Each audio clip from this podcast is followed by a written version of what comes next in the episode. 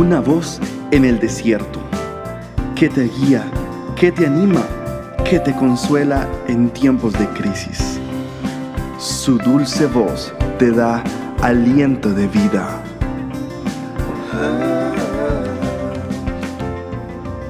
Red de Mujeres Embajadoras.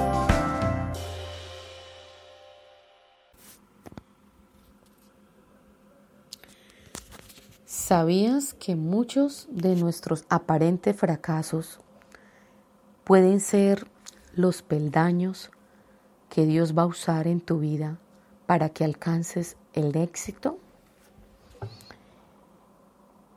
Investigando la palabra fracaso, en el diccionario dice que es no tener el rendimiento esperado, es no tener éxito o sentirse derrotado. Las expectativas no cumplidas que conducen a la decepción y a veces a la desesperanza. La decepción por un fracaso personal es el ingrediente básico que Dios usa para hacernos crecer. ¿Sabías eso?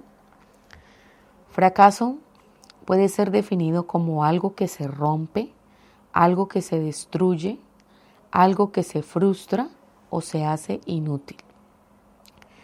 Fallar por no actuar conforme a la voluntad de Dios revelada en nuestras vidas provoca consecuencias desagradables. Estas consecuencias pueden producir desde una autoevaluación hasta un cambio de corazón y de vida. Esto fue lo que sucedió con David.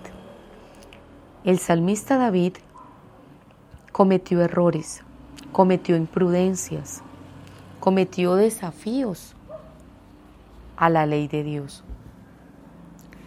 Y la desobediencia trajo consecuencias. Podría decirse que aún periodos de su, de su tiempo como rey, de su gobierno, fracasó. Pero delante del Señor, este hombre se arrepintió los errores que cometió y sus pecados, él humilló su corazón y Dios le perdonó.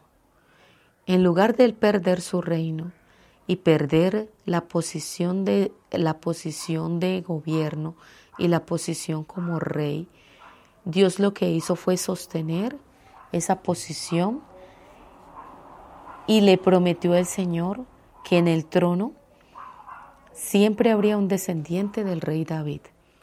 ¿Por qué? Por la integridad de su corazón. No significa que David no fallara, David fallaba, David pecó, David cometió adulterio, David fornicó muchas veces, David fue derramador de sangre, David cometió muchos errores, pero el Señor tuvo misericordia de él, porque este hombre reconocía sus pecados, reconocía sus errores se humillaba delante de Dios, le reconocía a Dios como su Señor y se apartaba de esos caminos de maldad. Por lo tanto, Dios probó su corazón e hizo un pacto con David, que sobre su reino siempre habría un descendiente que estuviera en ese lugar de autoridad y de gobierno.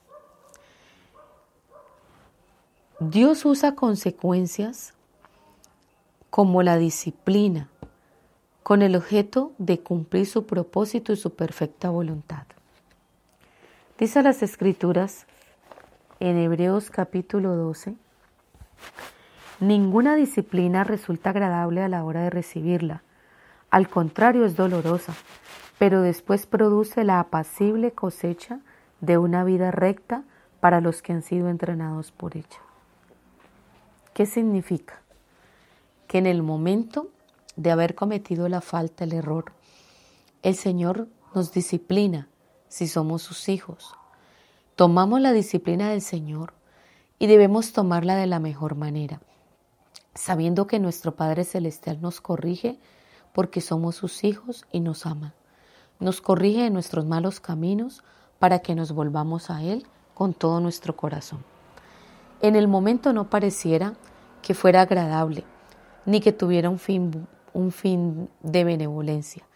Pero la realidad es que después de que el Señor nos corrige y, y enmendamos nuestros caminos, el Señor empieza a construir y a reconstruir nuestras vidas y nuestro final será un final de bendición, un final de éxito.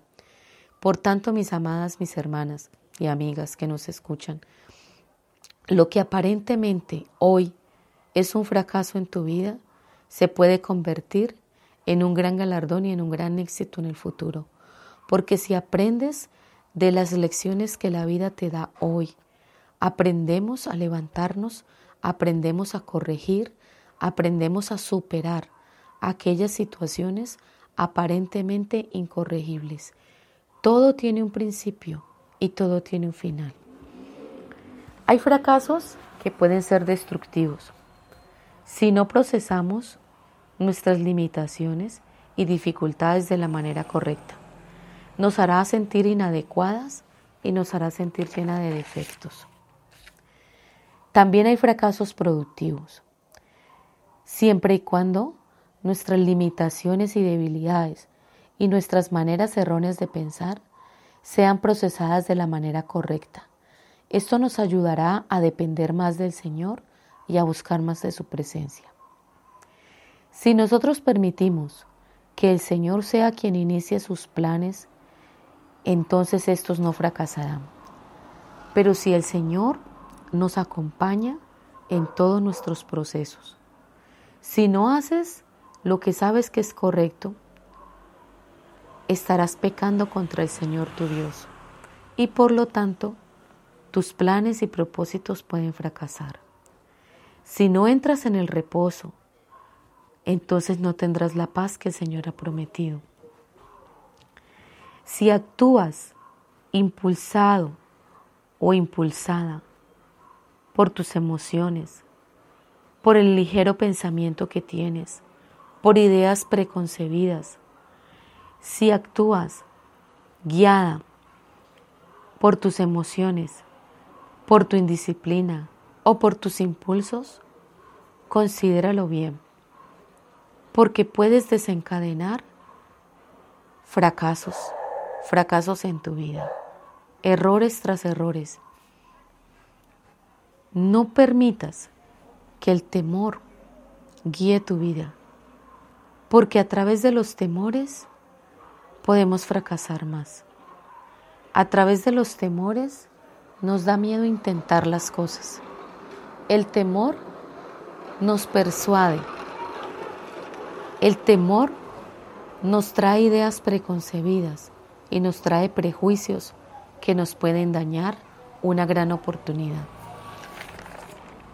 Te animo para que busques la presencia del Señor y para que Él te cambie el concepto y las ideas equivocadas que hoy tienes y mires tu vida no como un continuo suceso de errores y fracasos, sino que veas en cada uno de ellos una enseñanza de vida, una oportunidad para superar, para superar tus debilidades, para superarte a ti misma, una oportunidad para conocerte. No podemos aprender de todos los éxitos. Necesitamos aprender de nuestros errores. Necesitamos aprender a conocer nuestras limitaciones y a ver a un Dios que es ilimitado en recursos, en sabiduría y en entendimiento. Y si le pedimos al Señor, Él nos llenará de esa sabiduría y podremos cada día buscar la excelencia en nuestras vidas. No te quedes con el fracaso, no te quedes con el sabor del fracaso, de la incompetencia o de la inutilidad. Avanza un poco más. Tu éxito puede estar a una milla de distancia, pero si solamente miras el fracaso, miras la derrota, miras lo que no alcanzaste a lograr hoy, si utilizas eso como una oportunidad, un trampolín para que te lances hacia algo más grande.